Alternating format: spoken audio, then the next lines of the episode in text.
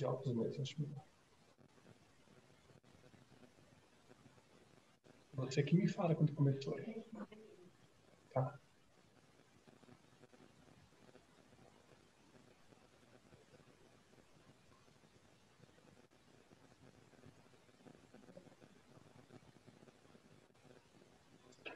Boa noite, sejam todos bem-vindos à nossa live.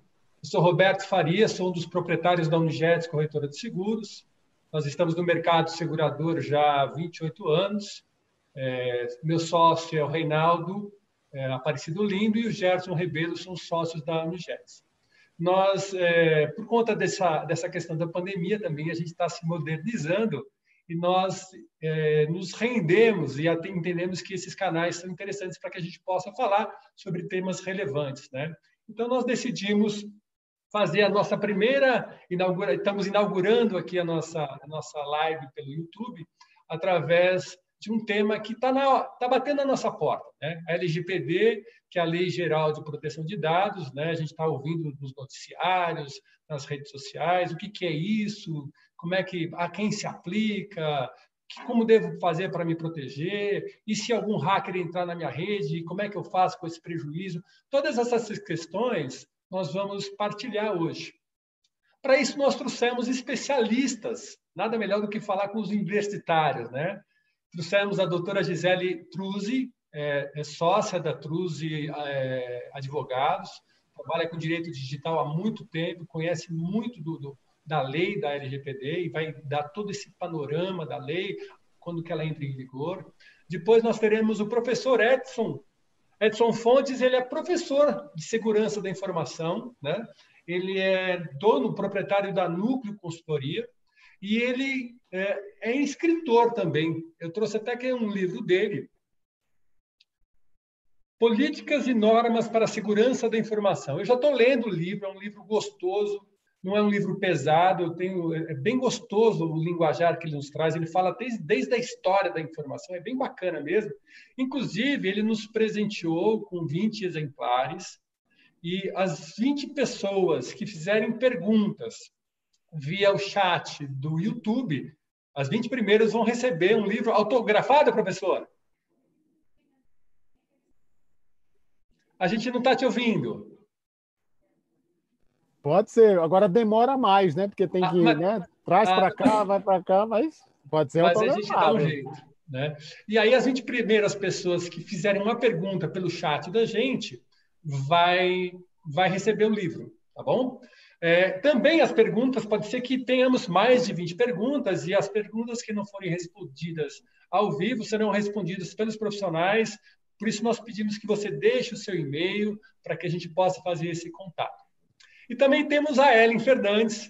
A Ellen é especialista em cyber risk, ela trabalha na Zurich Seguros, trabalha no mercado de seguradora, não vou falar quanto tempo, mas mais de 10 anos, para não ficar ruim, né? E ela é especialista em cyber risk e também vai compor esse bate-papo para nos falar do ponto de vista do seguro, da, da, das companhias de seguro. Como é que elas estão trabalhando? Quem pode fazer seguro? Como, como eu preciso me preparar para isso? Tá? Para não ir muito longe e deixar os universitários é, é, falarem, né, eu peço para a Gisele, então, começar é, com a sua apresentação. A gente dividiu assim, da seguinte maneira: vão ser 15 minutos para cada um dos palestrantes, eles vão fazer uma apresentação, é, depois desse final, a gente vai ter aí uns, uma meia hora, mais ou menos, para poder estar tá trocando figurinha, respondendo as, as, perguntas de vocês. A gente quer fazer um papo agradável, né? Para que vocês possam entender um pouco mais, porque a gente quer falar desde aquele empresário pequeno de uma escola que tem dados e que tem responsabilidade sobre isso, mas como uma empresa grande. Todos eles vivem debaixo das mesmas leis, né? Gisele, é com você, fique à vontade, o tempo okay, é seu. Vamos lá. Deixa eu compartilhar aqui a minha tela. Ah, Roberto, você precisa me liberar.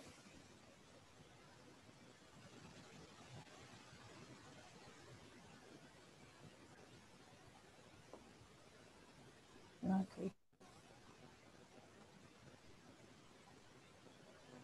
Tá chegando aí para vocês? Tá carregando. Carregando? Ok. Tá. Vou colocar aqui no modo de, de exibição e vou minimizar vocês aqui no cantinho. Então, Roberto, quando eu começar a dar o meu tempo, aí você me avise, que eu não vou estar enxergando nada de vocês aqui. Bom, então, primeiramente, eu queria agradecer o Roberto, a Unijets, né, pelo convite a gente participar dessa live aqui hoje para falar um pouquinho sobre a LGPD é um assunto ainda que muita gente está perdido né, nesse momento, não sabe exatamente quando começa a lei, né, quando ela entra em vigor e tudo mais.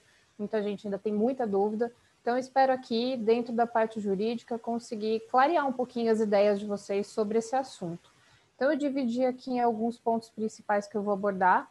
Conforme vocês tiverem dúvidas aí, vão encaminhando para o pessoal, que aí no final a gente vai respondendo. Então, eu vou falar o que é LGPD, para que ela serve, é, quais são os principais objetivos e para quem que se aplica. As bases legais da lei, que seriam as fundamentações legais para a gente tratar os dados pessoais, no que, que a gente tem que se embasar para fazer o tratamento de dados. Vou falar um pouquinho sobre as principais figuras, né, os principais atores da LGPD, que seria o controlador e o operador, o encarregado, que muita gente chama aí erroneamente de DPO, Data Privacy Officer, essa não é a nomenclatura correta. Né? O DPO ele está lá no GDPR, no regulamento europeu. Para a LGPD aqui, a gente fala encarregado, tá? A NPD, que é a Autoridade Nacional de Proteção de Dados, e um pouquinho sobre as multas e sanções e as principais obrigações aí da lei. Então, vamos lá, né? O que é LGPD? LGPD é a abreviação da Lei Geral de Proteção de Dados. Ela fala de dados pessoais. Então, ela trata exatamente dados de pessoas físicas somente, não visa a proteção de dados de empresas, mas sim pessoas físicas.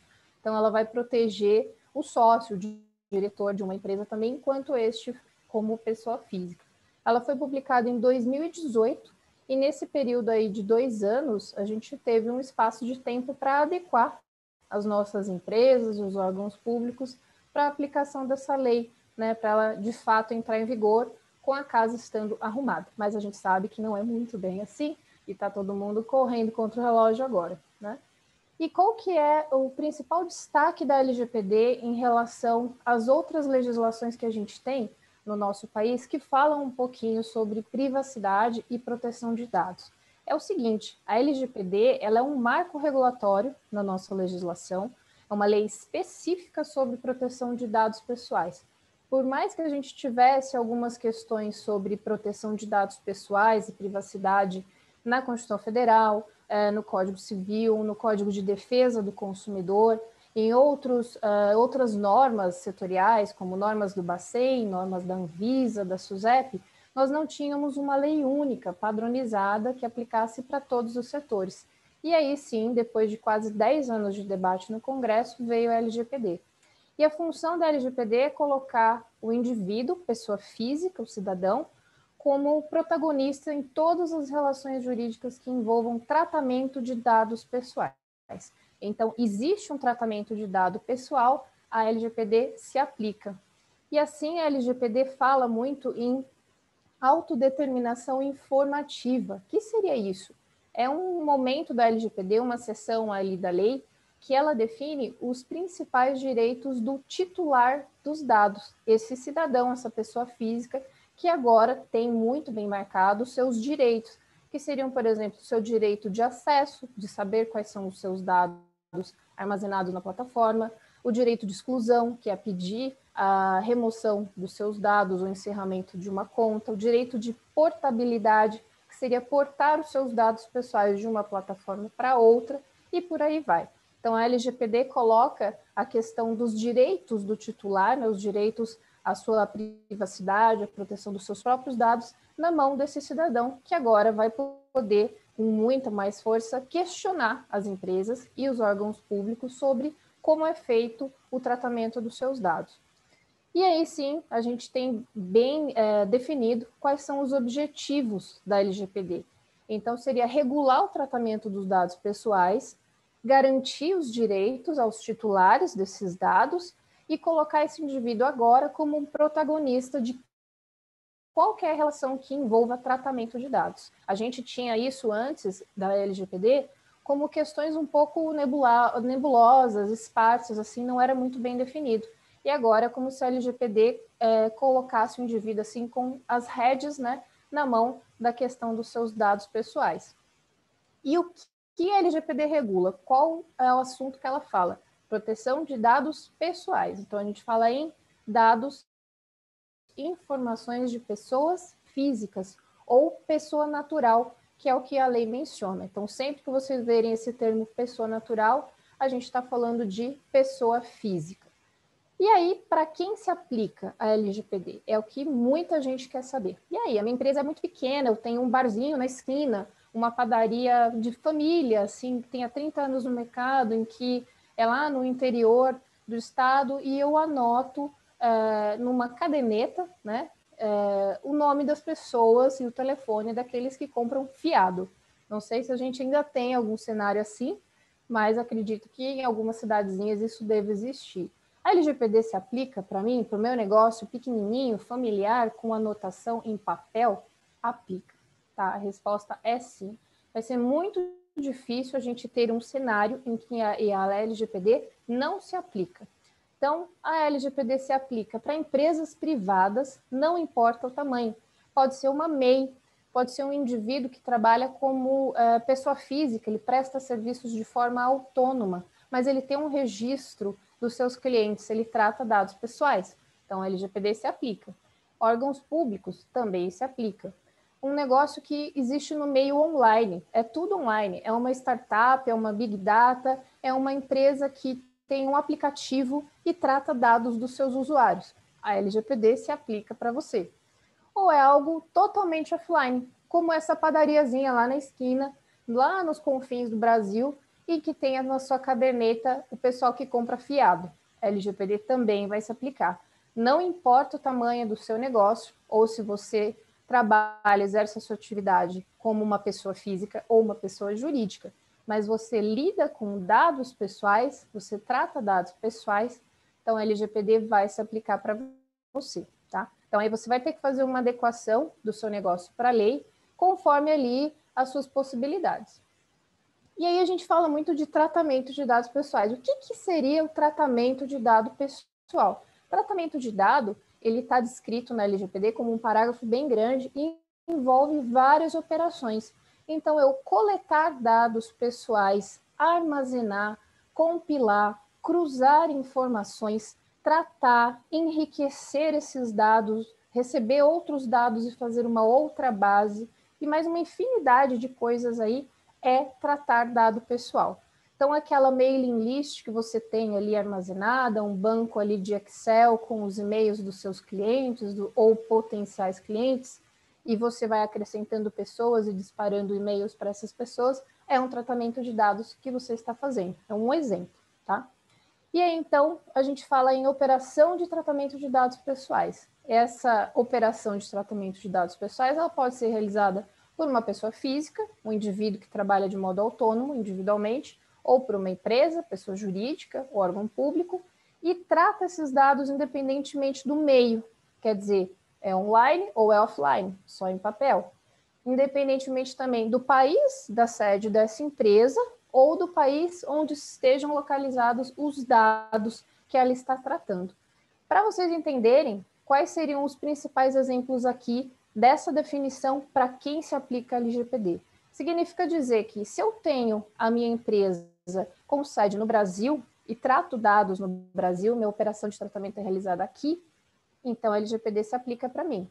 Ou se a minha empresa é estrangeira, ela está lá no exterior, mas esse tratamento de dados visa indivíduos que estão localizados aqui no nosso país. A LGPD também se aplica. Ou um outro exemplo, que a minha empresa não está no Brasil, está num outro país, e eu estou tratando dados pessoais de um sujeito que nem é brasileiro. Ele é estrangeiro, mas ele está passando no Brasil nesse momento da coleta. Pode ser um viajante, um francês, que está usando um aplicativo da minha empresa no momento do seu desembarque. Então, um exemplo. Então, vejam que a LGPD vai se aplicar para vários momentos das nossas relações jurídicas, das nossas relações comerciais.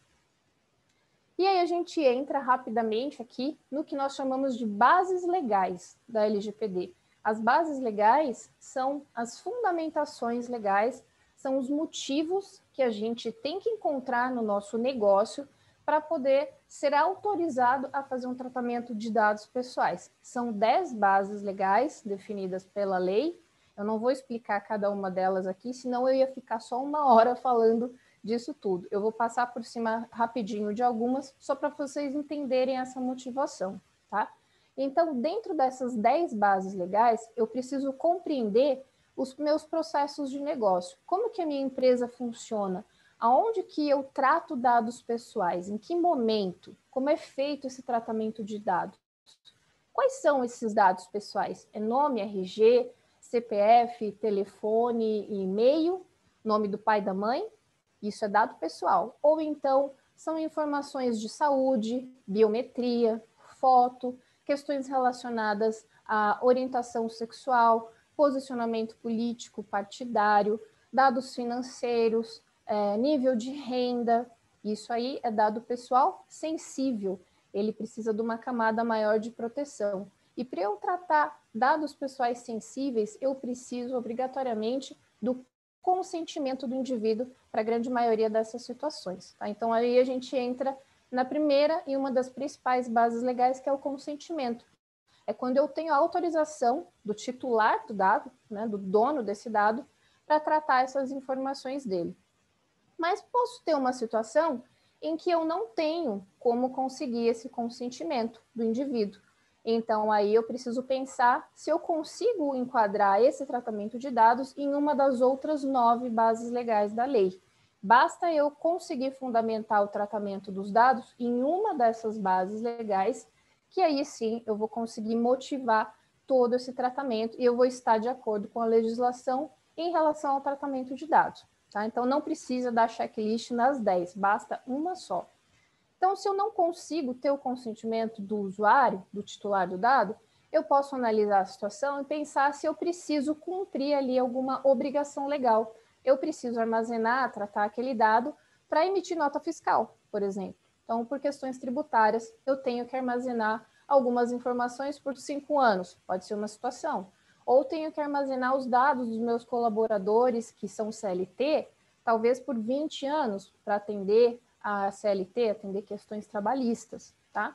Um, uma outra base legal muito usada é a número 4, que está ali no slide, execução de contrato eu posso não ter autorização uh, do titular do dado para fazer aquele tratamento daquela informação, mas eu preciso cumprir um contrato com uma outra empresa a qual estou associada, e essa empresa sim tem relação com esse indivíduo. E esse indivíduo é beneficiário dessa relação. Então, para que eu possa cumprir esse contrato, eu tenho que tratar essa informação. Então, aí eu consigo fundamentar também o tratamento do meu dado, tá? Então, vou passar só por cima dessas três aqui. É, depois isso vai ficar no material, vocês vão poder acessar e, e conseguir compreender um pouquinho melhor. Tá? Agora a gente vai falar rapidamente sobre os principais atores da LGPD, que seria o controlador, o operador, o encarregado e a Autoridade Nacional de Proteção de Dados, a ANPD. A gente tem duas grandes e importantes figuras dentro da LGPD, que seria o controlador e o operador. O controlador é aquele indivíduo ou empresa que ele detém as principais uh, atividades que serão uh, efetuadas em cima do tratamento dos dados. Então, ele que vai armazenar os dados pessoais, ou ele vai definir o que serão, o que vai ser feito em cima desses dados pessoais que ele coletou, que ele tem que tratar. Então, ele vai dominar uh, as principais atividades relacionadas ao tratamento dos dados pessoais. Eu coloquei um exemplo aqui como sendo uma empresa de TI. Né? A empresa de TI, ela que pode definir as decisões que vão ser tomadas em relação às bases de dados que ela possui. E o operador é quem? É o indivíduo ou a empresa, principalmente, que aí sim vai atender a essas decisões, a, a esses mandatários aí, do controlador. O operador, então, ele vai de fato realizar todo o tratamento definido pelo controlador. E aí sim, então o controlador vai falar para o operador: olha, faça isso, faça aquilo, me dê tal dado, trate tal dado, me forneça tal informação. E o operador é que vai fazer esse gerenciamento dessa operação. Dentro desse exemplo de uma empresa de TI, eu coloquei o Google como um operador, porque muitas empresas, não só de TI, né, é, têm seus servidores armazenados no Google ou na Amazon ou uma outra empresa terceira. Então, essa empresa onde você armazena as suas informações, ela pode ser considerada como operadora. E você, que aqui tem a relação direta com o titular do dado, você será ali o controlador. E é você que vai definir é, quais serão as atitudes que vão ser tomadas em relação ao tratamento desses dados pessoais. E aí, dentro dessas duas grandes figuras, controlador e operador, a gente tem o encarregado, que é o que eu falei para vocês, muita gente chama de DPO e não é DPO. LGPD é encarregado. São funções diferentes, as atividades são bem diferentes.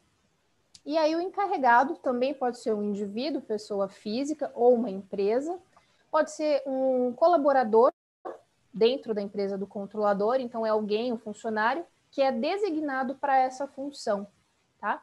E ele vai exercer então essa função de encarregado. Ou se for uma empresa terceira, essa empresa vai ser contratada, vai nomear uma pessoa que vai exercer a função de encarregado desse controlador, uma prestação de serviço. Esse encarregado, ele vai ser o porta-voz da proteção de dados e da privacidade dentro do controlador. É ele que vai fazer a ponte entre o titular dos dados, o cidadão, que vai questioná-lo muitas vezes sobre o que está sendo feito com os meus dados. É, eu quero excluir a minha conta do seu site e outros pontos aí. E ele vai fazer a ponte também com a autoridade nacional, com a NPD. E também vai fazer o link ali entre o controlador e o operador. Ou seja, o encarregado vai funcionar como uma ponte entre todas essas figuras da LGPD. Ele vai ter que dar assistência para o titular, vai ter que responder à autoridade nacional quando for questionado. Muitas vezes pode até ter que vir à mídia é, se houver algum caso de incidente, de vazamento de dados, aí ele vai ter que noticiar. E aí ele vai conseguir também tratar das questões relacionadas à proteção de dados e privacidade dentro do controlador. É ele que vai ter que garantir que a LGPD está sendo cumprida naquela empresa. Tá? Muito bom. Ou só está acabando meu tempo, né? Já, mas tudo bem. Tá, tem só o finzinho aqui das multas, né, e sanções, para o pessoal ter ideia quais são os tipos. A gente tem desde advertência até proibição do exercício das atividades relacionadas ao tratamento de dados pessoais. E a multa ela vai de 2% do faturamento do grupo econômico no Brasil até 50 milhões de reais por infração. Então são multas bem salgadas, tá? E algumas principais obrigações que a LGPD cria, de modo bem resumido, a figura do encarregado, a obrigação de emitir relatórios de impacto sobre como está sendo aplicada a lei, os registros das atividades que a gente vai executar dentro da empresa para uh, cumprimento da legislação, definição de padrões de segurança da informação que vão nos auxiliar no cumprimento da lei. Isso o Edson vai poder falar mais para vocês. A notificação obrigatória, agora com a LGPD, havendo qualquer incidente relacionado a dado pessoal dentro da organização, a organização tem que comunicar isso para a autoridade nacional. Então, vai ser muito comum daqui em diante a gente começar a ver muito mais notícias sobre vazamento de dados. E o conceito de privacy by design, que seria privacidade desde a da concepção da ideia. Então, desde o início, antes a gente não tinha muito isso definido, e as, as plataformas, as ideias eram concebidas da seguinte maneira: era tudo feito do mais aberto, do público para o privado. E agora não, qualquer aplicativo, ferramenta que se for construir, tem que ser feito do privado para o público. É o usuário que vai definir o quão aberto que ele vai querer que seja ali a sua base de dados. Então a gente tem que sempre fazer da maneira mais restritiva, mais privada possível e é o titular do dado que vai definir como que ele vai abrir isso depois, tá? Então, esses são os principais pontos que eu deixei aqui para uh, eh, falar da parte jurídica para vocês. E aí, quem ficou com alguma dúvida ou quem quiser saber um pouquinho mais, pode ir perguntando para a gente, que depois a gente vai abordar. Muito bom, Gisele. Acho que deu uma, um bom pano de fundo. É, de fato, isso é só a ponta do iceberg, tem muita informação ainda, né? Acho que você ficaria falando aí, brincando uma hora sobre, sobre o assunto, mas acho que já dá para colocar os nossos internautas aí é, entendendo um pouco do que, do que é a lei, né? É, eu queria só é, falar mais um pouquinho sobre o livro, né? Quem vai falar agora é o professor Edson Fontes, ele trabalha com, com segurança da informação há muito tempo, e as pessoas já tem bastante gente mandando para a gente perguntas pelo, pelo chat do YouTube. Só peço que vocês coloquem o, o endereço de e-mail de vocês para que a gente possa é, presenteá-los, porque senão a gente não tem como encontrá-los, tá? Então, depois vocês entrem, é, mandem aí para nós o, o, endereço de e-mail. Agora, então, teremos o professor Edson Fontes, falando um pouco a partir né, da questão da lei. Ok, e como é que eu faço que minha empresa esteja em conformidade a tudo isso que a doutora nos colocou da lei? Né? Como que eu faço isso, professor? Bem, é, inicialmente aí boa noite a todos, parabéns Roberto e equipe, que a gente sabe que tem uma equipe aí por trás aí, né? Ellen aí vai falar depois de mim, Gisele deu uma super aula aí resumida do que mais os principais pontos da LGPD, e a gente vai comentar um pouco até do, do, do como fazer e, e abordagem da questão da segurança da informação. Obrigado pelo convite, é uma honra muito grande estar aqui nessa, nessa, junto com todos vocês aí, e nesse sentido da gente tentar esclarecer para todas as organizações, principalmente para aquelas organizações, às vezes até médias e pequenas, né, que também vão ter que seguir a LGPD, e que a gente vai tentar dar dicas para que esses controles sejam feitos de forma proporcional ao seu negócio, proporcional ao seu tamanho como empresa. Eu vou compartilhar aqui né, é, uma, uma, apresentação também para facilitar né, a, o entendimento nosso. Vocês estão vendo o slide? Correto? Ok. Que a gente aqui, né? Tá? Então, meu nome é Edson Fontes, né? Eu tenho alguns livros publicados, né? Esse livro aqui de política que vocês estão vendo, né? Cordialmente aí vai ser é, sorteado, né? É, distribuído aí com vocês aí das perguntas. E tem um outro mais mais recente que está em e-book apenas, né? Mas esse da política fala de, de, de e vocês vão precisar elaborar políticas para conformidade com a LGPD. Né? E tem um outro aqui de segurança da informação que fala dos demais controles de segurança da informação que a gente vai comentar aqui rapidamente. Então, quem tivesse interessado né, e se aprofundar nesse assunto do ponto de vista de controles aí, lógico, tem que ler a lei, né, umas sete, oito vezes a cada mês, tá? E os, o, esses dois livros, Segurança da Informação, Gestão e Governança, e o de Políticas e Normas, são os mais é, orientados aí para a gente fazer essa implementação. Eu quero chamar a atenção né, é, lembrar, tá certo, para todos aí, que quando a gente fala de dados pessoais, os dados pessoais eles são um subconjunto dos dados da organização. Evidentemente, eles agora estão é, no holofote por causa da lei, e realmente a lei é séria, a lei veio para pegar, a lei vai fazer uma série de exigências, né? vai dar mais poder ao, ao consumidor, à pessoa natural, quer dizer, a gente tem nós como cidadãos e também tem nós como do lado da empresa. Né? Então, a organização ela tem vários arquivos, vários dados, tá certo? Que está sob sua responsabilidade, e um dos, dos subconjuntos desses dados são os dados pessoais. Tá? Então, eu chamo a atenção disso porque a gente vai precisar ter uma segurança da informação para todos esses dados. Né? Então, sua, sua, sua organização ela tem dados tipo faturamento, planejamento estratégico, que são tão importantes para vocês né, como também a questão dos dados pessoais. A gente não tem uma proteção, uma segurança da informação. Eu tenho controle de acesso aqui para dados pessoais, um outro tipo de controle de acesso aqui para dados não pessoais. Não é isso que acontece. Então, a primeira coisa que a gente precisa, digamos assim, relembrar, ou para aqueles que não conhecem esse tipo do, do assunto aí, né, conhecer né, e ficar sabendo que dado pessoal é um subconjunto dos dados que estão sob responsabilidade da organização. Tá? Eu não vou entrar em detalhe aqui dos artigos, mas só para vocês verem, esse, esse material né, depois vai ser distribuído com vocês aí, né, quem passar o e-mail aí dentro do, da inscrição, dessa coisa toda. Né? Mas para dizer, olha, a lei, a LGPD, Lei Geral de Proteção de Dados Pessoais, não esqueçamos que essa lei tem nome e sobrenome, e o sobrenome é pessoais, então ela trata de dados pessoais. Em vários artigos dela, ela fala sobre dados, sobre segurança da informação. Inclusive, no artigo 6 é, ela coloca a segurança como um dos princípios. Né? Então, um princípio é segurança, outro princípio é a finalidade de uso, e quando existe um princípio numa lei, ela quer dizer o seguinte: olha, pessoal, tudo que a lei está dizendo aqui tem que seguir a questão do princípio. Inclusive, tudo que a lei não disser e for, e for definido depois por um tribunal, né, por alguma questão jurídica aí, tem que estar alinhado com a tem que ser coerente com essa questão dos princípios aí. Tá? A gente teve recentemente, o STF julgou uma MP sobre compartilhamento que o governo estava querendo fazer dos dados das telefônicas, de, de empresas de telecomunicações, com o IBGE. E o STF, apesar da lei ainda não estar tá, não tá naquela época em vigência, né, ao voto dos ministros foi tudo falando sobre princípios da lei de proteção de dados pessoais e também princípios de segurança.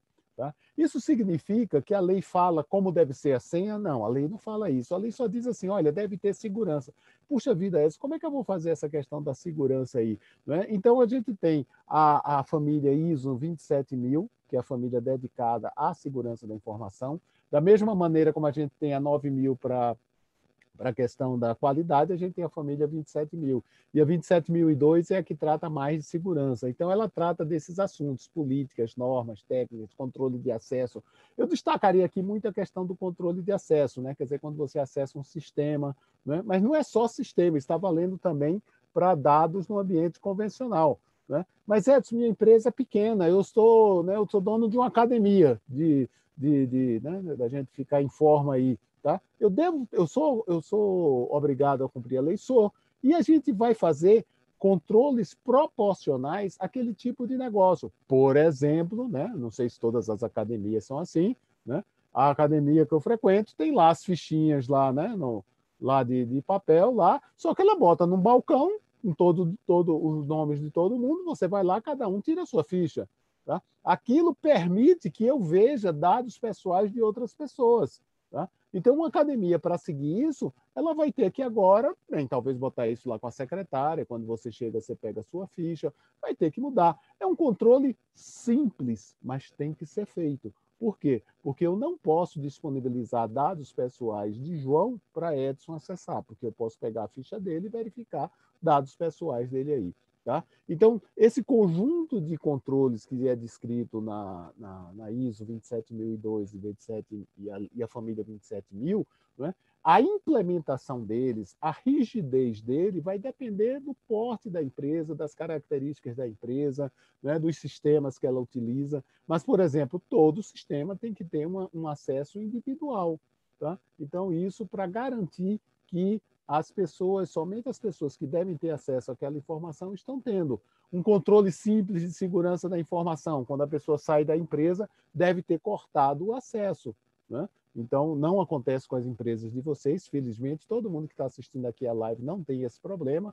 Né? As pessoas saem da empresa né? e imediatamente a, área de recursos humanos comunica a TI que imediatamente corta os acessos né? e que imediatamente a pessoa deixa de ter aquele acesso porque a pessoa deixou a organização. Então, isso é um exemplo de controle de segurança da informação que deve existir, né? então, nesse próximo slide eu coloco aqui, então, a segurança da informação para a questão da organização, ele deve, ela deve existir independente da lei, né? porque a empresa, independente disso, ela tem responsabilidade sobre os dados que estão sobre a sua sobre a sua responsabilidade. Agora, com a lei, né, isso ficou mais grave, porque se você não tiver um bom controle de acesso, o que é que vai acontecer? Qualquer pessoa pode ficar acessando informações que não deveria ter acesso. E se for informações de dados pessoais, isso agora se agrava. Né? Porque, como a doutora Gisele disse, existiam outras, outras leis que, de uma certa forma, indiretamente você conseguia né, é, especificar essa proteção, só que com a Lei Geral de Proteção de Dados Pessoais, agora, né, como se diz no futebol lá, a regra é clara. Não pode ver quem não deveria ver aqueles dados pessoais. Os dados pessoais pertencem à pessoa. Boa notícia para você: os seus dados pessoais pertencem a você. Tá certo? Ah, Edson, então se eu quiser, ninguém vai usar meus dados pessoais? Não, peraí. Se você for empregado de uma empresa, né, você tem um contrato trabalhista com essa empresa. Então, a empresa tem o direito de ter dados pessoais, inclusive para ela fazer a gestão né, trabalhista, a gestão de funcionários, a gestão CLT, né, da, da, da é, tanto a gestão trabalhista como a questão dos benefícios, né, seguro-saúde, coisas desse tipo aí. Tá? Então, o que é que acontece? Então, tem que ter características que são dadas pela lei. Então, por exemplo, aqui controles específicos, a questão da base legal, né? como a doutora Gisele falou, tá certo? Então, para ser, eu compro num comércio eletrônico. Se eu compro no comércio eletrônico, por uma questão legal, a empresa tem que emitir uma nota fiscal e ela vai ter que guardar aqueles meus dados pessoais durante X anos, cinco anos, eu acredito que seja dessa parte fiscal aí. Né? Mas se por acaso eu entrar num site de uma organização e ver lá, opa, eu gostei dessa organização, eu quero receber a newsletter, né? a, a, a mensagenzinha, o jornalzinho que ele manda todo mês sobre novidades aí da, né, da empresa de, do, do, corretora de seguros. Puxa, é legal, eu quero saber novidades. Né? Então eu coloco meu e-mail lá, né, e a empresa vai dizer: olha, Edson, você permite que eu te envie essa newsletter? Né, eu vou dizer, ok. Né? Olha, a gente se compromete a pegar o seu e-mail, tá certo? E só usar para enviar dessa newsletter. Eu não vou pegar esse e-mail e vender para uma outra empresa. Eu não vou pegar esse e-mail e usar diferente dessa finalidade. Então, a gente tem controles específicos de segurança da informação que vale para dados pessoais e também para dados não pessoais, e tem controles específicos definidos pela lei. Né? Essa questão da coleta de dados, eu só vou coletar, como a doutora Gisele falou, específico para aquela finalidade. Eu tenho a questão da base legal, eu tenho os direitos dos titulares. Né? A lei fala dos direitos titulares, cada pessoa pode saber o que é que a empresa faz com seus dados, se ela tem seus dados, meu nome está escrito correto, né? o que está escrito lá está adequado, quer dizer, é verdadeiro, eu posso, eu tenho o direito de corrigir. Né? Tem a questão da autoridade nacional, que ela foi criada, ela ainda não está povoada, quer dizer, ainda não foi dado o nome das pessoas que vão executar as atividades da Autoridade Nacional de Proteção de Dados, né, que é ela que vai fiscalizar as organizações, e tem a questão do relacionamento com o judiciário, porque mesmo o, o hoje a, a, questão da, a questão das multas aplicadas pela ANPD, elas vão ser possíveis apenas em agosto de 2021 mas isso não impede da empresa receber alguma demanda de outros órgãos, sejam do Judiciário, como o, o, o Ministério Público Federal, o Ministério Público Federal de Brasília tá, é muito ativo, né, seja um PROCON da vida, e também dos próprios, dos próprios cidadãos, das próprias pessoas naturais. Né? Então, se houver um vazamento, alguém pode se sentir prejudicado e pode entrar com ação ou indenização na área civil. E aí a gente vai para a questão do judiciário. A minha mensagem é: olha, né? Então, para você ter uma, uma, uma, uma, proteção adequada, né? Você começar a estar é, em conformidade com a LGPD, você precisa ter uma boa segurança da informação e precisa tratar desses itens específicos que a lei fala.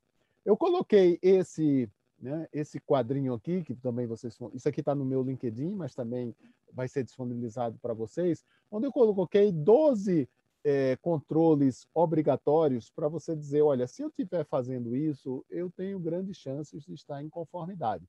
Por que, que eu digo grandes chances? Porque, pessoal, isso é uma fotografia. Se você né, faz isso e amanhã você não estiver cumprindo, você já não está mais. Mas então, né, essa conformidade com a lei, a gente tem que aprender que ela é um filme, tá? não é uma fotografia. Hoje eu posso estar bem, eu tenho isso, se amanhã eu não continuar cumprindo isso, eu posso deixar de estar em conformidade. Né? E eu chamo a atenção aqui, eu chamei a atenção para seis itens, né? alguns que a gente falou, mas para é, estruturar vocês e para vocês ficarem com a mensagem principal. Como é, o que é que eu preciso fazer para estar em conformidade? Você precisa ter um programa organizacional de segurança da informação. Mas, Edson, minha empresa é pequena. Tá bom, esse programa vai ser compatível com o porte da tua empresa. Né? Se é uma empresa média que tem sistemas, você tem que ter proteção desses sistemas. Né? Se é uma academia, você vai ter que ter cuidado com aquelas fichas. Se é um médico que ainda usa aquela fichinha né, em papel, né? e o que é que ele tem que fazer? Terminou o expediente, ele vai pegar aquela ficha e colocar dentro de um armário e fechar. Isso é segurança da informação, né, pessoal? Então, quer dizer, você vai fazer a segurança da informação compatível com a tua organização você tem que identificar que tipos de dados pessoais você tem. Por exemplo, você tem o, o, o tipo de dado, por exemplo, é o que a gente chama o titular, né? A pessoa tem o titular funcionário, eu tenho o titular cliente, eu tenho o titular estagiário, eu tenho o titular cliente do meu cliente. Né? Muitas empresas é, elas não têm relacionamento direto com o cliente, elas prestam serviço, né? como a doutora Gisele falou, elas são operadoras, e elas prestam serviço para outras empresas. Então, ela tem acesso aos dados dos clientes dos clientes dela. Né? A gente precisa identificar isso. Tá? Eu tenho que tratar meus dados pessoais de acordo com os princípios, né? então, é a questão de finalidade, é a questão de segurança da informação, e eu tenho que identificar a base legal para cada tipo de uso de dado pessoal. Né? Então, como é, a questão do eu sendo funcionário, a base legal é o meu contrato é, trabalhista aí. Tá? E, por último, né, eu tenho que atender os direitos dos titulares, que essa questão, o titular pode é, perguntar quais são os dados que eu tenho sobre eu, empresa, tenho sobre eles, se esse dado é compartilhado com mais alguma empresa, Tá? Não, compartilhado, eu sou funcionário, ela pode dizer, olha, eu compartilho com o plano de saúde, eu compartilho com isso, compartilho com o banco, porque eu preciso né, fazer o, o, seu crédito aí. Tá? E tem outros, outros itens aí, vocês podem depois olhar com detalhe esse, esse slide. Eu chamaria a atenção desses seis pontos. Então, para estar em conformidade tá certo? Ou você desenvolve esse projeto internamente com o teu pessoal, ou você faz isso via consultoria, mas digamos assim, se você é um gestor, verifique se quem está executando esse plano, esse projeto de, de conformidade com a LGPD, se está, se, se está considerando esses itens aí. E de você considerando esses itens, né, você está em conformidade com a lei, lembrando que não é uma fotografia, ela tem que ser um filme. Então você tem que está em conformidade com esses pontos, em característica com o tamanho da tua empresa, em característica com o negócio da tua empresa, tá? para proteger de maneira adequada os dados pessoais aí. Tá? Bem, eu termino aqui. E aí, quem tiver né, dúvidas aí, pode, através do chat, fazer algumas perguntas, né? Tem meus contatos aí também. Mas a gente, depois da, da, da palavra da Ellen aí, a gente deve ter uma, uma boa conversa aí sobre, sobre as dúvidas de cada um, tá? Deixa eu passar aqui. Muito bom, professor. Acho que deu uma, uma boa esclarecida, né? É, tira um pouco dessa, desse, desse peso, né? Acho que é, cada, cada empresa ela tem o seu tamanho e sua exigência, né? Uma coisa é você falar de um hospital, outra coisa é falar de uma academia, mas todas elas que são custodiantes de dados, elas têm essas é, como poder proteger e, se adequar ali, né? Porque às vezes fica, fica muito inatingível, né? Às vezes fica pensando isso, isso é só para grandes corporações. Não, você pode se preparar, você pode. E acho que esse quadro último teu aí ele exemplifica bem e pode ajudar bastante as pessoas começarem a se nortear de como se preparar para se adequar à lei. Ok. É, bom, agora temos a Ellen Fernandes, né? A Ellen é, é, trabalha na Zurich Seguros, ela é especialista em cyber risk, né? E ela vai falar um pouco nessa cadeia, ou seja, eu conheço a lei, eu entendo como eu devo me proteger e todo mundo vai ficar 100% protegido, Ellen? E se não ficar, como é que eu faço? Eu arco com esse prejuízo todo? Pode contar com a gente, né, para ajudar aí a entender um pouquinho esse risco, isso que a gente faz há um tempão, né, é, Alberta? E agradeço, quero começar agradecendo todos os meus colegas aí, tanto a doutora Gisele como o professor Edson, e também o convite da, da Unijet e do Roberto para participar aqui dessa live e poder dividir um pouquinho com vocês o, o que a gente faz. Vocês podem ficar tranquilo que eu não vou fazer vocês dormirem falando de seguro, tá? Minha ideia é ser bem, bem rápida, explicar um pouquinho o que, que o seguro tem a ver com essa legislação de proteção de dados. Vou dividir aqui a minha tela para que para que vocês enxerguem minha apresentação. Um segundinho. Então, vamos lá. Chegou. Ah, vamos lá. É, quando a gente fala de legislação, né, e quando a gente fala aí de uma mudança, né, que a gente fala num ambiente regulatório, mas uma mudança demandada aí por uma sociedade civil que, como eu, indivíduo, vou me preocupar um pouco mais com, com a minha questão, as minhas questões de, de privacidade dos meus dados, de como as empresas que eu me relaciono tratam esses dados, é, a gente fala de risco, né? E seguradoras, né? E corretoras, né? Como a Unijet, a gente trata de risco, né? O nosso ambiente, né? E quando, quando a gente olha para uma lei de proteção de dados, às vezes a gente tem é, essa, esse primeiro susto e um primeiro desafio, né? Tudo, tudo, tudo que a gente faz na nossa vida corporativa ou até pessoal, ele exige um pouquinho de apetite para tomar risco ou é, tentar se proteger do risco. E é assim que o seguro de cyber, né, o seguro de proteção de dados, né, e no caso da LGPD, os dados pessoais também estão parados aqui dentro, né, estão, abarcados aqui dentro, eles vão, vão lidar. Então, vou contar um pouquinho para vocês que também cuidar, olhar para essa questão da LGPD, que é uma questão talvez nova para alguns, um pouco mais antiga, é, para outros também é uma questão de gerir o risco a gente chama aqui nesse ambiente de risco cibernético ou de risco dessa proteção de dados. Envolve muita coisa, né? A, a, a doutora Gisele, com uma calma, falou muito bem é, de, que, de que envolve uma mudança muito séria de cultura, ali até da gente ter todo um entendimento de como aquela legislação impacta, né? É, o professor Edson falou muito de, de como a gente também tem que usar a tecnologia para que a gente possa se proteger, né? Mas ela envolve também muito mais. E, e, a pergunta é: a gente sabe como proteger a nossa empresa nesse momento? Né? Isso, isso que fica talvez aquela angústia ali. É, não é, é uma coisa que a gente tem que endereçar, né? Encarar de frente, ir lá, arregaçar as mangas e começar a fazer, mas, mas não é uma coisa extremamente complexa, né? Falar de risco é pensar sobre ele, né? E, e falando um pouquinho de impactos que essas legislações de proteção de dados trazem, elas trazem para as empresas obrigações, responsabilidades, né? Direitos, deveres, né? E isso pode gerar algumas ações por exemplo, né? Já foi citado aqui anteriormente meu, pelos meus colegas que o titular pode, por exemplo, questionar a empresa após um vazamento de dados, como isso aconteceu. Isso pode gerar um processo judicial baseado aí nessas questões de responsabilidade civil. E a policy ela vem também para tratar isso, né? E aí a gente vai falar de custos de defesa, né? custos de, de amparo civil e, e, e, até das indenizações finais que a empresa pode ter decorrente aí de um, de um evento, né?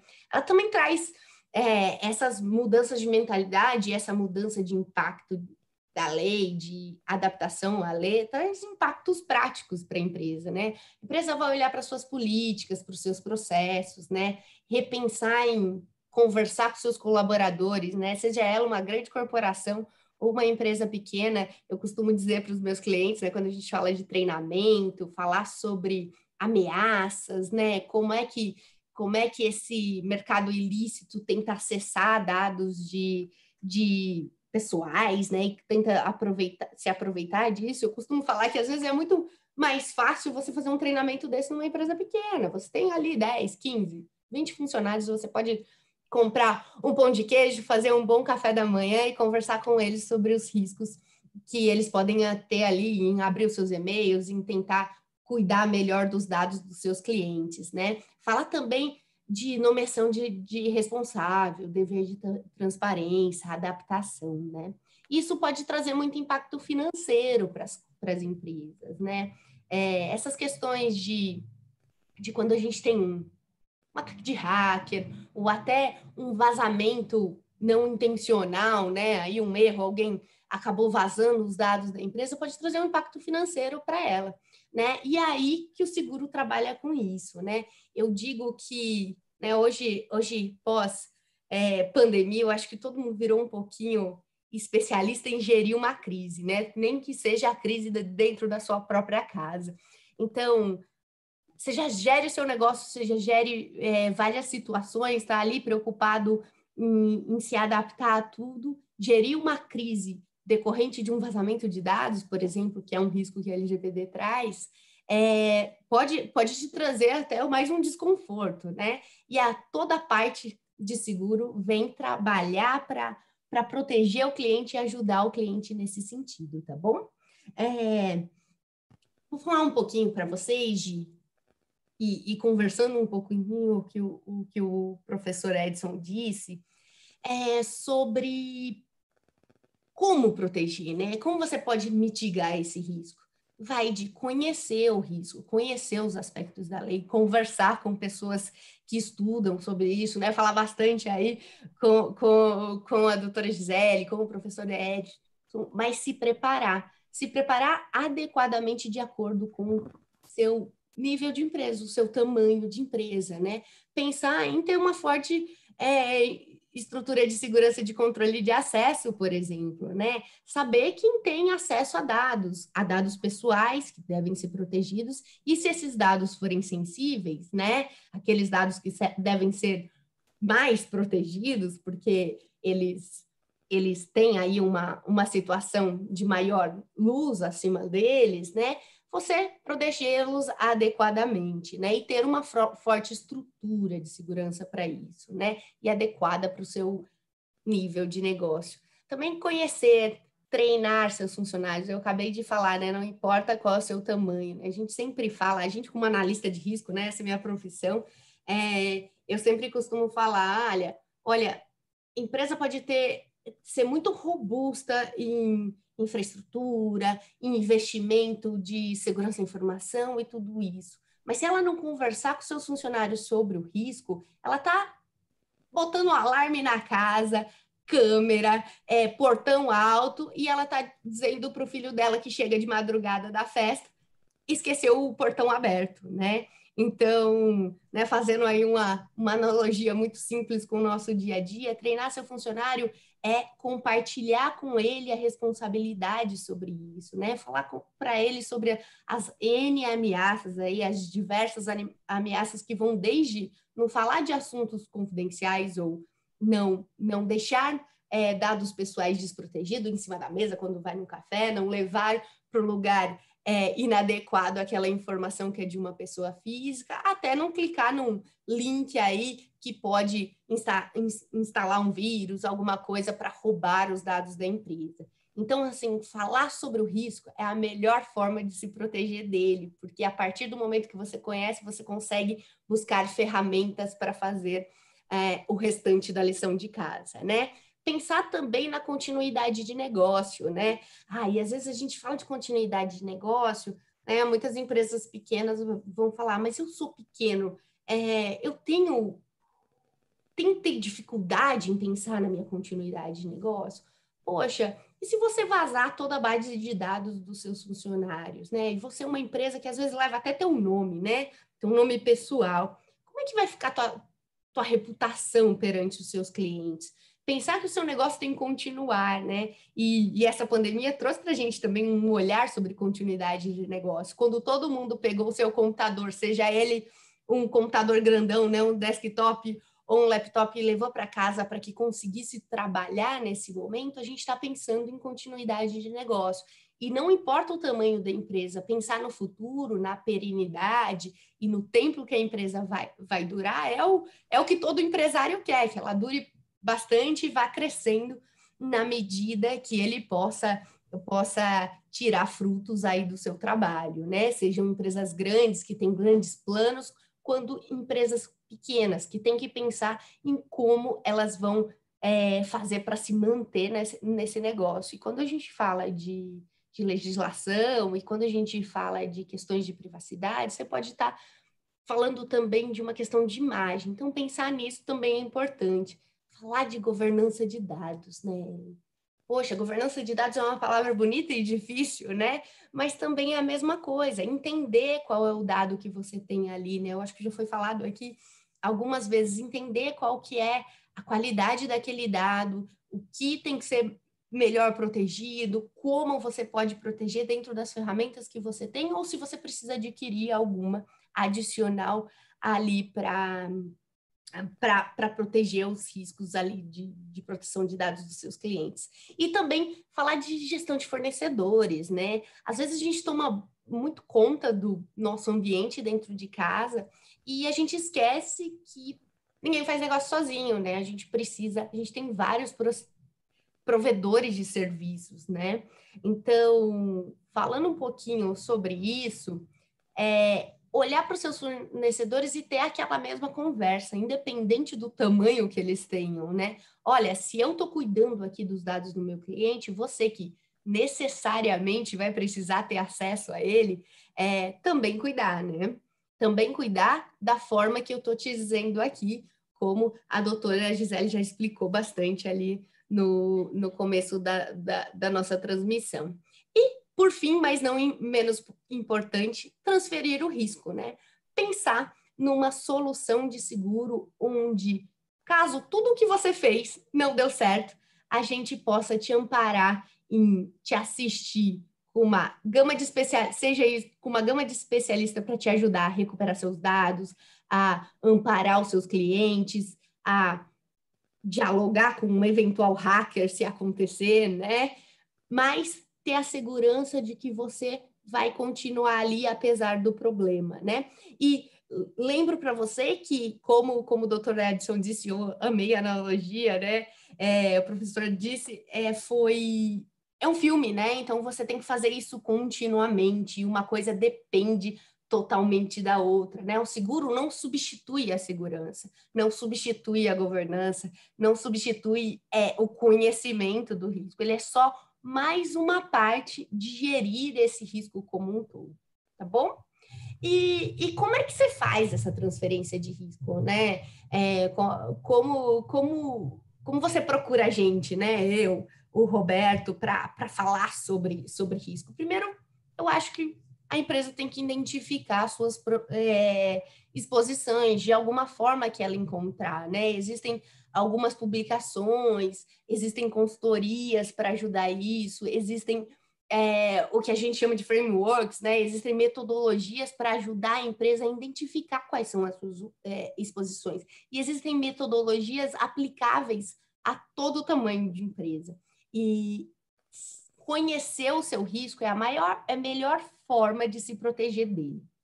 E se familiarizar um pouquinho do, com o que a indústria de seguros disponibiliza para essas exposições. E, Roberto, eu até te fazer uma pergunta: como é que eu estou de tempo aí? Eu tenho muito tempo? Seu tempo está no finalzinho, mas conclui tá aí sua fala. É. Então, é. no penúltimo slide, tá? Mas um pouquinho, né? as soluções de, de seguro para risco cibernético, elas vão desde de amparo ali para se tiver um vazamento de dados, até para te proteger quanto um hacker que vai lá, é, bloqueia né, aqueles dados pessoais e te ameaça com uma extorsão. Né? Então, o seguro vai desde pagar esses prejuízos até a te dar uma assistência é, com relação a te ajudar a tomar decisão do que fazer. Colocar um especialista aí em tecnologia para ajudar a tentar recuperar esses dados. Ou é, criar até todo um, uma gama de multidisciplinar de serviços que aí vão envolver advogados, pessoal de TI e relações públicas, né, para cuidar da tua imagem e cumprir os deveres da legislação de proteção de dados, né, de dados pessoais e notificar as pessoas físicas, por exemplo, que tiveram seus dados vazados por um incidente, uma coisa que foi fora do seu controle, né? É, é, é, legal repensar seus riscos e se proteger deles e proteger inclusive os seus clientes desse tipo de prejuízo, né? Eu eu tra trabalho com a gente trabalha com empresas que vão desde a pequena até a grande, né? É, e cada vez mais elas têm chegado para a gente e falado assim: nossa, meu, meus clientes ou eu presto serviço para um fornecedor para uma empresa maior ou o meu cliente direto, ele vê muito valor em proteger a privacidade dele. Então, olhar para a legislação de proteção de dados, olhar para gerir esse risco, incluindo segurança, incluindo uma pólice de seguros, é também trazer valor para o seu cliente. Né? E a gente tem soluções adequadas a cada tamanho de empresa, tá bom? E deixar é, claro para vocês que a gente está aqui para ajudá-los nesse aspecto, é, a enxergar diferentes aspectos do risco. A gente tem é, comparativos, a gente produz muito, muito conteúdo, como lives como essa, publicações e tudo à disposição de quem quer entender mais isso e, e se proteger do risco. Sem falar que o seguro tem toda uma assistência a essa mitigação, é, se, se acontecer um problema, né? A gente brinca que é nosso bombeiro, o telefone vermelho que o pessoal liga lá para pedir ajuda no que fazer e, e, e aí o cliente vai ser atendido com uma gama de especialistas já homologado pela gente e que a gente já treinou eles várias vezes, né? E que são especialistas super renomados para tratar do assunto. Tá bom, gente? Deixar aí meus contatos para vocês e para quem tiver curiosidade, quiser brincar um pouquinho, tentar conhecer seu risco, esse é, QR Code aí é, é, do nosso, de um aplicativo da Zurich que vocês podem tentar tirar um grading do seu risco, tá bom? E ficam meus contatos para você, eu vou devolver a apresentação ao Roberto. Ok, obrigado, Ellen. Muito legal. Acho que tem, temos bastante, bastante é, subsídio para conversar. A gente propõe mais uma meia hora de bate-papo com vocês. É, eu quero agradecer o Marcos Mazzucchelli, foi alguém que nos ajudou na, na montagem dessa, dessa live também. Ele é, um, ele é um especialista em TI, gosta do assunto, gosta de fuçar. Foi por intermédio dele que eu conheci a Gisele, o Edson, já conheci a Ellen. Então, Marcão, obrigado por nos ajudar a montar esse, esse evento. E quero uh, agradecer também a Renata Lourenço, que trabalha aqui com a gente na área de marketing, ela que fez toda a, a parte de fundos aqui, que não aparece para a gente, mas para poder viabilizar essa live. Obrigado, Renata, que está aqui do meu lado trabalhando com a gente até essa hora também. Eu queria começar com uma pergunta, eh, Gisele, da Cat eh, Mendes. Ela diz o seguinte: uma companhia de seguro não disponibiliza a relação dos dados dos usuários do plano de saúde e alega que é por causa da, da LGPD. Ela pergunta: todas as CIAs que exigem essa informação estão contrariando a lei? Então, tem uma companhia que não informa é, as utilizações dos usuários, né? os maiores usuários, por que, que o plano tem aquele custo. Né? Então, ele está dizendo que não informa isso por causa da lei. Algumas informam. Essas estão é, é, em desconformidade com a lei? Tá. Bom, em primeiro lugar, a gente tem que pensar é, se essa informação que essas companhias estão dando, elas estão fornecendo para quem, né? Então, quem que é o solicitante dessa informação? Se são outras companhias de seguro é, ou empresas é, relacionadas a essa companhia que está fornecendo esse dado, numa empresa parceira, por exemplo, a gente pode ter uma situação em que algumas informações da vida desse segurado estejam sendo compartilhadas sem que ele tenha autorizado esse repasse, né? Então, o seu dado vai parar numa outra empresa e você não autorizou a empresa com a qual você contratou diretamente que isso fosse reencaminhado para um terceiro, sem que você soubesse, né? Então, o ideal seria que, havendo uma necessidade, às vezes, para execução de um contrato dessas companhias de seguro com outras empresas, e precisasse repassar, de fato, esses dados do segurado para terceiros, que então uh, essas companhias seguradoras fizessem uma autorização, eu digo assim, uma nova camada de autorização para essas pessoas. Olha, agora eu preciso encaminhar esses dados seus aqui para aquela empresa X para atender determinada finalidade. E aí, dependendo da situação, o, segurado autorizando, a companhia encaminharia. Então, assim, é uma situação bem delicada que a gente tem que ver muito caso a caso. Qual é a relação que a companhia tem com quem está pedindo e que tipo de dados são esses. Ok. Vocês querem falar alguma coisa? Ô, Gisele, fazendo um comentário. Isso uhum. significa, né, com a lei agora, né, que na dúvida, né, o titular, nós como cidadãos, se tem a gente tem dúvida que aquela operadora ou que aquela empresa, o que é que ela faz com os dados né, nossos aí, ela possa, à medida que a lei está em vigência nos próximos 15 dias, dizer, olha, empresa tal, quais são os dados que você tem sobre Edson e o que é que vocês fazem. Por exemplo, eu tenho uma curiosidade enorme saber o que é que as farmácias fazem com o meu CPF quando eu vou lá. Elas dizem que é para o abatimento do, do remédio. Eu uhum. faço o que acredito, preciso do abatimento, né? porque às vezes é um bom abatimento, e dou meu CPF. Agora, a gente sabe exatamente onde é que vai parar aquele dado dizendo que Edson tu comprou tal, tal, tal remédio, seja para ele ou seja para outra pessoa, né? Então, é. isso vai ter que agora aparecer nessa questão da transparência aí. É bem por aí. É esse questionamento que agora a gente, como titular do dado, a gente pode fazer para todas essas empresas com as quais a gente tem uma pulga atrás da orelha, tá? Porque a gente sabe muito bem que existe muita empresa, aí um exemplo, algumas redes de farmácia, que falam que é obrigatório o fornecimento do seu CPF para você ter o desconto. Se você não dá o CPF, você não tem o desconto. Mas com o seu CPF, eles conseguem saber qual é a sua frequência Toda de compra, compra né? daquele medicamento. E aí eles começam a traçar um perfil, né? Ah, esse indivíduo aqui é, tem problema de coração, ou esse indivíduo aqui compra muito um determinado produto que nem é um medicamento, né? Ele simplesmente pegou lá no guichê e passou é, ali é, uma tintura de cabelo, alguma coisa assim, né? E aí começa a traçar um perfil. E, e esse traqueamento de perfil que pode ser invasivo. Ok. O Marcelo Augusto perguntou é, como saber que meus dados estão sendo tratados de forma correta? Como detectar, é, ou seja, como detectar a origem desse incumprimento? Bom, eu acho que eh, primeiro seria começar questionando a, a empresa que ele está duvidando, né? Acho que mandar é, aquele e-mailzinho, né?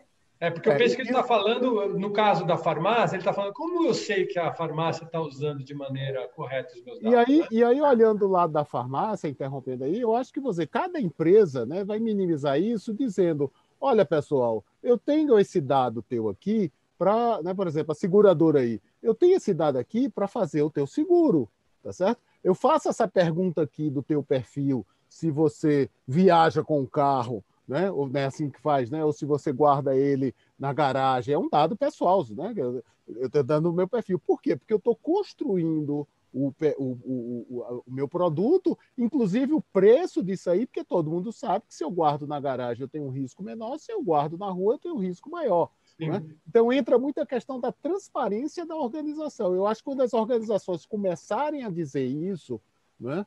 Que esse, esse, a gente precisa ter o treinamento das pessoas, mas também o treinamento da cultura da organização. Ela precisa ter essa transparência. Olha, eu faço isso porque eu estou construindo esse produto. Eu faço isso porque eu trato o teu dado assim. Aí vai diminuir essa ansiedade aí. Né? Vai ter outros casos que aí alguém está mentindo, mas aí é outro tipo de problema. Né? E eu acho que a maioria das empresas aí como não dizem isso, gera uma ansiedade muito grande na gente. Uhum. Né? Porque também, assim, né, muitas empresas agem corretamente, elas apenas estão precisando agora explicitar e demonstrar que fazem isso de uma maneira correta. É, assim, só complementando um pouquinho, né? Falando aqui de uma visão de consumidor, né? Quando, quando a empresa é transparente com a gente, parece que a gente gosta mais de comprar ali, né? Claro. É, é aquilo, de conversa que a gente tem tido, é. né? Tem que olhar para isso como uma vantagem, né? A gente viu aí grandes players de tecnologia, por exemplo, a Apple, o ano passado, né? Vendendo privacidade como se ela vendesse o um aparelho, né? Ela fez Exatamente. campanha de é. marketing ligada a isso. Mas, mas quanto mais transparente a empresa vai ser com relação aos nossos dados, significa um pouco de respeito comigo. Pelo menos eu, como consumidor, olho é. para desse jeito. Então, isso também pode ser usado como vontade competitiva pela própria empresa. É, eu faço a comparação com a questão do direito do consumidor. Quantas vezes, pelo menos eu pessoalmente, às vezes não, ou uma loja física ou até uma loja virtual, não, eu não vou comprar nessa loja virtual, vou comprar nessa daqui, porque além da lei, eu sei que essa loja é, trata o consumidor mais do que a lei. Né? Então tem sites é, adequados, né, legais aí, que se eu não recebi aquele livro, eu mando um e-mail para ele, ele nem discute, ele manda outro livro para mim. Né? Às vezes chegam os dois, aí você diz, e agora como é? Né? Eu vou ter que devolver um, essa coisa toda. Mas você diz, eles vão além da lei. Né? E eu acho que, é, é, eu espero e eu acredito né, que essa lei, ao longo do tempo, a médio prazo aí, eu acho que no período de dois anos aí, tá certo? É, vai, tá, vai mostrar esse diferencial que você vai comprar numa empresa, vai fazer negócio com a empresa, vai fazer um negócio com uma organização, como você disse, né? E, é, por exemplo, essa coisa da Apple aí, ela se redimiu, né? O Facebook aí, né? Bonzinho, né? Tudinho, né? Ficou, virou, virou né? bonzinho aí. É. Por quê? Não, é porque é business, é negócio. Né? As pessoas desde estavam, eu não sei como era o nome, mas estava sendo criada uma rede social que dizia né, que era mais que era mais respeitosa, independente da lei, respeitosa com os usuários. E as pessoas estavam começando aí, o Facebook, não, não, não, eu também sou, eu também protejo. E começou a mudar né, essa questão. Então vai ser um diferencial competitivo. Eu acho que agora com o LGPD no Brasil, uh, se a gente for comparar como a gente teve com o Código de Defesa do Consumidor, né, em 90, a gente pensa aí de 10 anos para cá, muita coisa mudou na nossa Muito realidade, até como consumidor, muita coisa mudou no tratamento com as empresas. Houve sim uma mudança de mentalidade geral, né? Até de conscientização. Eu acho que, consequentemente, com a LGPD, assim espero, também tem essa mudança de mentalidade. Eu acho que a transparência aí da, da parte das empresas vai acabar funcionando como uma forma de agregar valor, né? Não uhum. só ao serviço, ao produto, mas à própria empresa, ao próprio nome. Então, ser transparente com o usuário, com, com, com o consumidor, o cliente final, é, vai ser um ponto aí de agregador de valor, né? A, a privacidade, a proteção dos dados vai gerar uma cultura nova, eu, eu acredito. Gisele, em que medida a LGPD se aplica ao setor público? Tá. A LGPD se aplica na íntegra ao. É o Cristiano Matos que perguntou, tá? Tá. Então, Cristiano, a LGPD também se aplica ao setor público, é uma lei também que a gente tem obrigações aí a serem cumpridas para o setor público, é, e a gente vê também agora os órgãos públicos rebolando aí para cumprir a lei num prazo que já está ficando cada vez menor, né? É, o que a gente não sente da, do ponto de vista aqui jurídico, isso é uma opinião minha, é que o setor público não tem tantas, é, vamos dizer assim, multas, né? Não existem multas definidas é, no pote de cada órgão público, assim como a gente tem para a esfera privada. Mas a gente tem outras sanções aí, tá? Mas ela se aplica também para o setor público. Afinal de contas, ia ser muito estranho se a gente gente tivesse uma legislação que só se aplicasse para a empresa privada. Isso aí daria uh, um espaço gigantesco para a administração pública fazer o que bem entender com os nossos dados. É, professor Edson, o Adriano Lima pergunta: quais as dicas básicas de proteção de dados pensando em segurança de informação? É, e o que o senhor recomenda para evitar um vazamento de dados? Olha, eu vou simplificar dizer implantar um programa de segurança da informação, mas aí né, fica um pouco geral. Eu diria que tem alguns itens de segurança da informação que são críticos. Né? Eu diria o primeiro dele é a questão do controle de acesso. Né? Quem acessa essas informações? Essas informações no sistema, essas informações na base, é, no, no, na, nas pastas. Né? Muitas empresas têm as pastas é, de RH, pasta financeira, pasta pública. Né? Há pouco tempo a gente teve um, uma, uma, uma, empresa em Minas, né, e é, é, é público, né, que estava guardando da, atestados médicos numa pasta pública, quer dizer, pasta pública interna na empresa. Qualquer pessoa dentro da empresa podia acessar. E o funcionário entrou na justiça contra isso né, e ganhou uma, uma indenização. Tá? Então, mas isso é uma, é uma, é uma, é uma gestão, um controle fácil de se fazer, né? Então, para cada recurso, uma, uma, uma, uma, dica é cada recurso existente no ambiente de informação, seja no ambiente tecnológico, e aí a gente está falando sistemas, pastas, essa coisa toda, seja no ambiente é, convencional, papel, livro, armário, livros que estão guardados, coisas desse tipo aí, tá certo? tem que ter um gestor que ele vai definir quem ele autoriza, quem ele não autoriza, quanto tempo vai ser guardada essa informação, né? se vai ter que se tem lei sobre isso aí. Né? Então, é lógico, a dica geral é fazer esse programa de segurança da informação, mas eu destacaria principalmente essa questão de, é, do acesso à informação. E não esquecendo também a questão técnica. Né? Então, hoje tem que ter especialistas na parte técnica, a gente tem que ter a cyber, cyberproteção, né? porque hoje tem pessoal que tenta invadir empresas, não é porque é a sua empresa, eles tentam invadir assim como se fosse como alguém no estacionamento, vai ver se esse carro está aberto, ver se está aberto. Ah, isso aqui está, pronto, já é fácil. Entendi. E tem outros que são invasões direcionadas, né? Tá certo? Então, essas são as dicas nesse pouco tempo aí, e agradeço a pergunta aí do, do participante. Oh, oh. Ellen. Professor Edson, eu queria só complementar, você estava falando disso, e quando a gente fala de empresa pequena, a gente que olha para risco, você falou lá do, do carro aberto, eu vou entrar, né? A gente tem que pensar quando a gente administra uma empresa pequena, às vezes, às vezes eu escuto isso dos meus clientes, ah, eu, eu sou muito pequeno, eu, eu não estou visado. Na verdade, não. Se você pensa num ambiente que, que os bandidos tentam ganhar dinheiro dentro dele de uma forma ilícita, é, é mais fácil, vamos, vamos fazer uma pergunta simples, né? É mais fácil para um bandido acessar um grande banco ou acessar você, que é pequeno. O grande banco investe milhões em segurança. Então, proteger a gente menor ou as empresas menores também é uma, é uma importância muito grande. E olhar para isso é olhar para proteger empregos, para proteger é. É, é, produção de riquezas e assim vai. Então, olhar para o teu risco, que, que você sim, mesmo pequeno, é muito visado, porque talvez você tenha menos investimento. Então, olhar para o teu risco é importante e tentar se proteger dele da forma mais adequada que você pode. E eu quero complementar antes que o Roberto fale aí, tá certo? Duas coisas. A gente fala empresa pequena, mas olha, empresa pequena, tá certo? E a Petrobras, não interessa se a tua empresa é a empresa mais importante do mundo.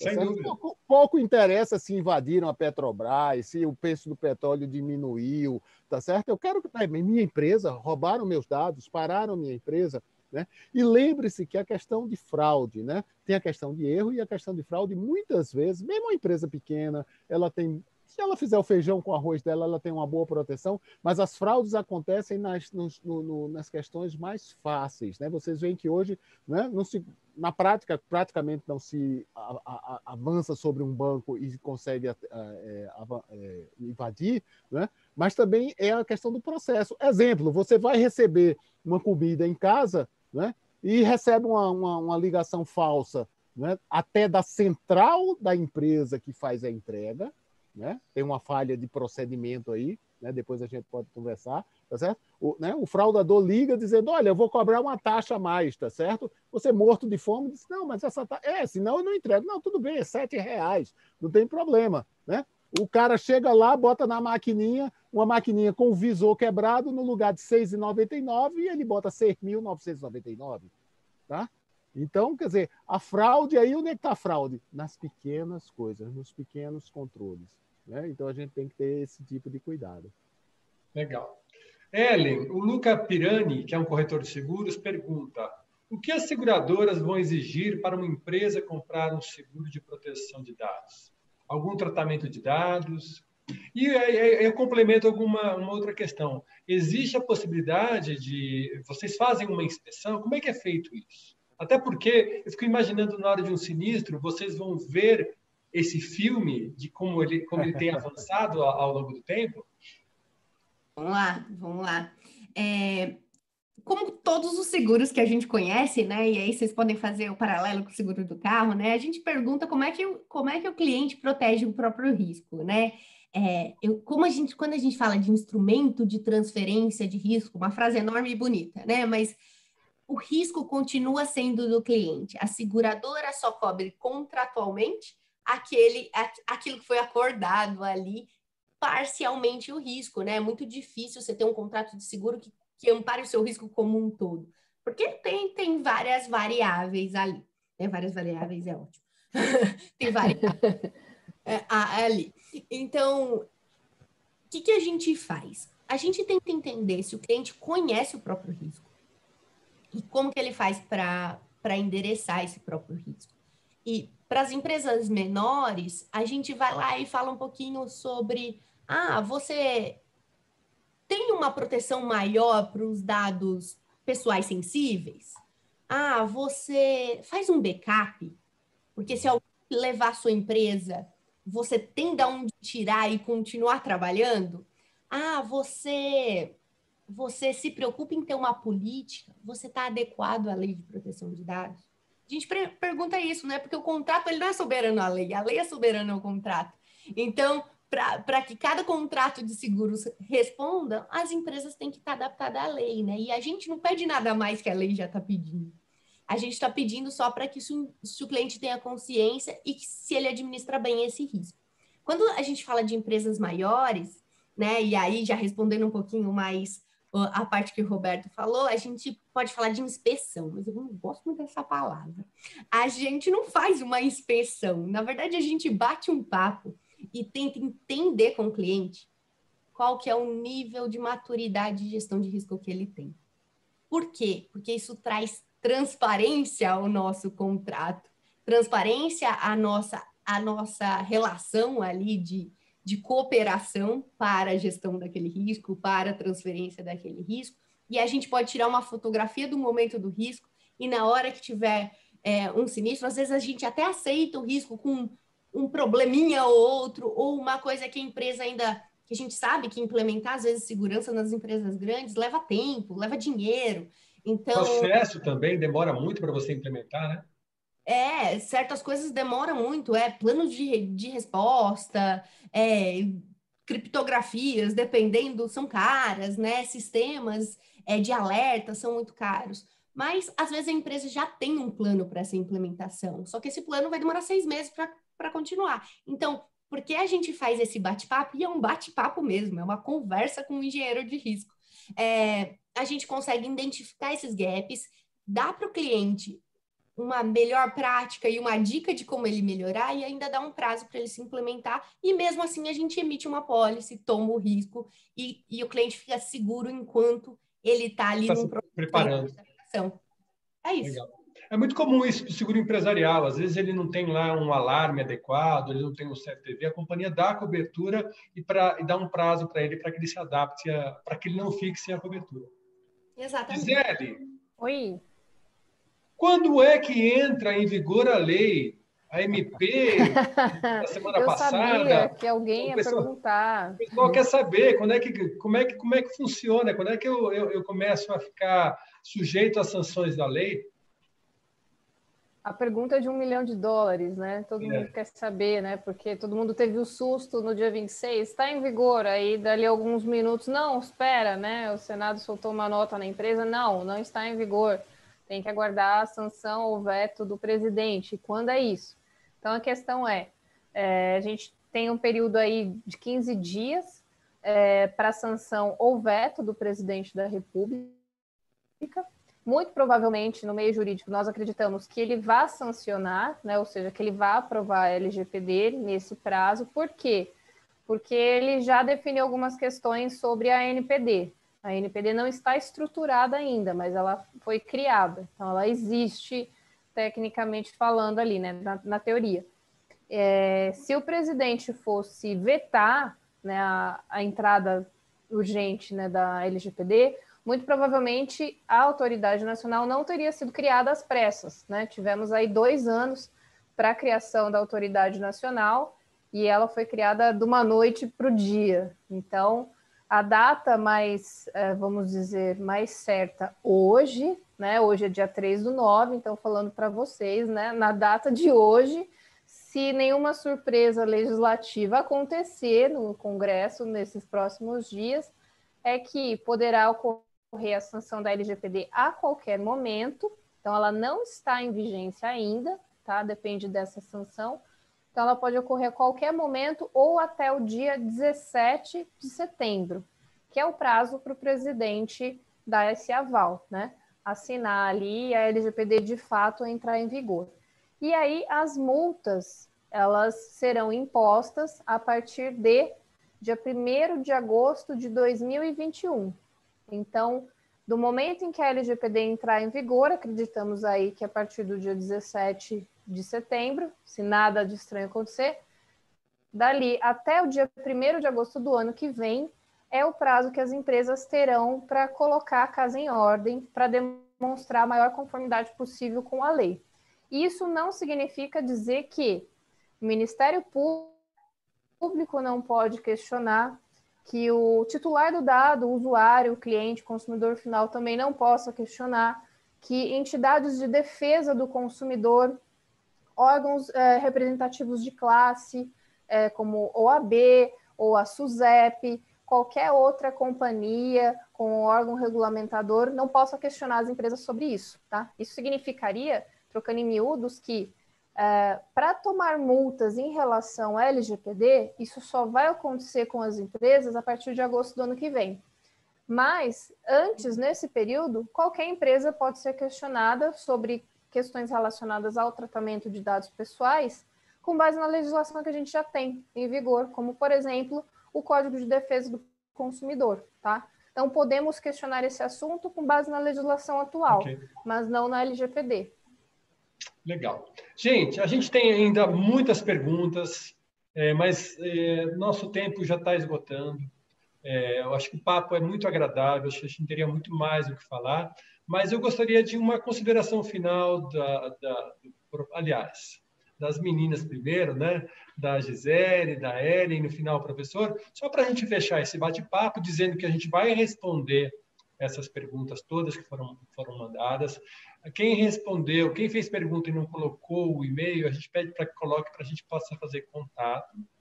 É, e a live vai ficar na página da Unijets, né? então vocês podem indicar para outras pessoas, é para ouvir. Os contatos, tanto da, da, da Truze, como da, do professor Edson, como o da, da Ellen, vai estar tá na, na, na, na própria página, a gente vai colocar essas informações. Apesar que o da Ellen, vocês podem falar comigo, que eu levo a cotação lá para ela. Né? Então, a gente está à disposição para poder atendê-los e gostaria das considerações finais de vocês para a gente poder fechar esse bate-papo. Bom, então vou começar. É, eu acho que mais importante, quando a gente fala de uma lei nova, assim como a LGPD, né, do nível de importância que ela tem, algo muito diferente do nosso meio jurídico até então, é, as empresas, o pequeno empresário, o grande empresário, não importa. Você que tem uma empresa, não pensar em implantar LGPD na sua empresa, no seu negócio, pelo medo das multas, mas sim criar uma cultura de segurança da informação, uma cultura de proteção de dados e de privacidade. É o que eu digo de implantar a lei de dentro para fora e não de fora para dentro se a gente fizer a implantação da lei de fora para dentro, a gente vai fazer na base do medo por conta das multas e tudo mais. E ali internamente a empresa vai ficar aquela bagunça, o funcionário não vai dar valor para a informação pessoal do seu cliente, todo mundo que trabalha ali por dentro não vai dar a importância devida que se tem que dar para o dado pessoal. Então, eu acredito que o, o cerne da lei é isso: criar essa preocupação com a privacidade, com a proteção dos dados pessoais dentro do, do nosso núcleo ali, na nossa empresa, trabalhou, na nossa casa. Trabalhou biopático, né? Exatamente. Legal. Ellen Fernandes. Vamos lá. É, o que eu gostaria de, dizer para você, né? Sempre, desde que eu comecei a trabalhar com isso, batem na minha cabeça e falam, ah, esse produto é do futuro. Eu falo, não, isso é do presente, né? Esse é o nosso presente, né? A lei só reagiu a uma demanda da sociedade. Sem dúvida. Cidade. Então, assim, olhem, e eu gosto muito do discurso da Gisele, né? Olhem para isso com uma vantagem, olhem uhum. com uma oportunidade de repensar e fazer de uma forma mais eficiente os seus negócios, né? E para a gente, como consumidor, olhar para isso e falar: olha, isso faz parte da gente. Né? Não perguntem se essa lei vai pegar. Essa lei não tem que não pegar, porque ela, ela, ela diz respeito a nós, né? as, as pessoas individuais. Né? Então, então olhem para os seus riscos, vejam eles e enderecem eles de frente, né? Com, com respeito pelo seu consumidor e, e, e também protegendo a continuidade da tua empresa. Então, esse é meu recado e vou deixar a palavra para o professor. Bem, obrigado aí, né? Eu diria duas, duas vertentes. Uma como cidadão, né? O Ellen falou aí, né? Como pessoa, né? Isso para nós como pessoa é uma coisa muito boa, tá certo? É mais uma, uma força a gente como os, os nossos direitos, né? Também a gente não vamos extrapolar e agora também exagerar, né? E exigir de tudo de todas as empresas, né? Vamos tomar isso como um direito que a gente tem e acionar aquilo que realmente os abusos que existem, tá? Outra questão é do lado do empreendedor, do empresário aí, né? Desde a semana passada, pelo menos quem está nesse, nesse, nesse, nesse ambiente está sentindo uma coisa, né? É, vai entrar e tem gente batendo parede, uma batendo porta, batendo parede aí. Né? Eu diria o seguinte, né? Olha, primeiro, não existe solução pronta, não existe solução de prateleira. Tá? E você, como gestor, você, como empreendedor, você, como re executivo responsável pela organização, né? dá uma respirada, né? converse com pessoas internas na sua organização que estejam tratando disso, ou externas, né? para ter uma, ter uma posição né? clara, tá certo? Lembrando que, na realidade, vai ser algo contínuo aí. Vai ser... Se você não fez nada agora, tudo bem, infelizmente não fez, mas vamos fazer a partir daqui hora. Né? E faça planejado. Tá? Não faça a coisa muito né, sem, sem, sem esse planejamento, né? busque estar tá ouvindo e estar tá associado a pessoas que realmente entendem né, e veem essa questão como um todo aí. Questão de risco, questão de pessoas, questão do negócio aí, diferencial de negócio, e, evidentemente, também em conformidade com a lei, porque querendo ou não querendo, é uma legislação e vai ter que ser cumprida. Né? E para as grandes organizações, cabeças podem rolar, né? e para as pequenas organizações, empresas podem fechar. Tá?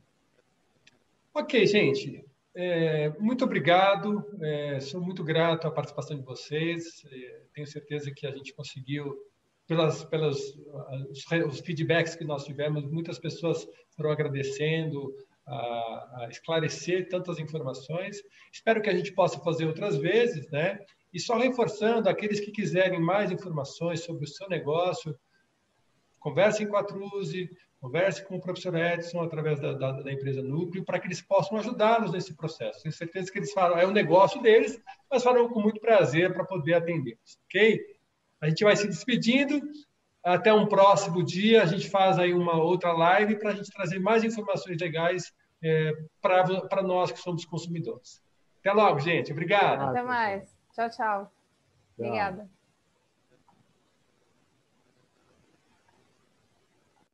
Só dá um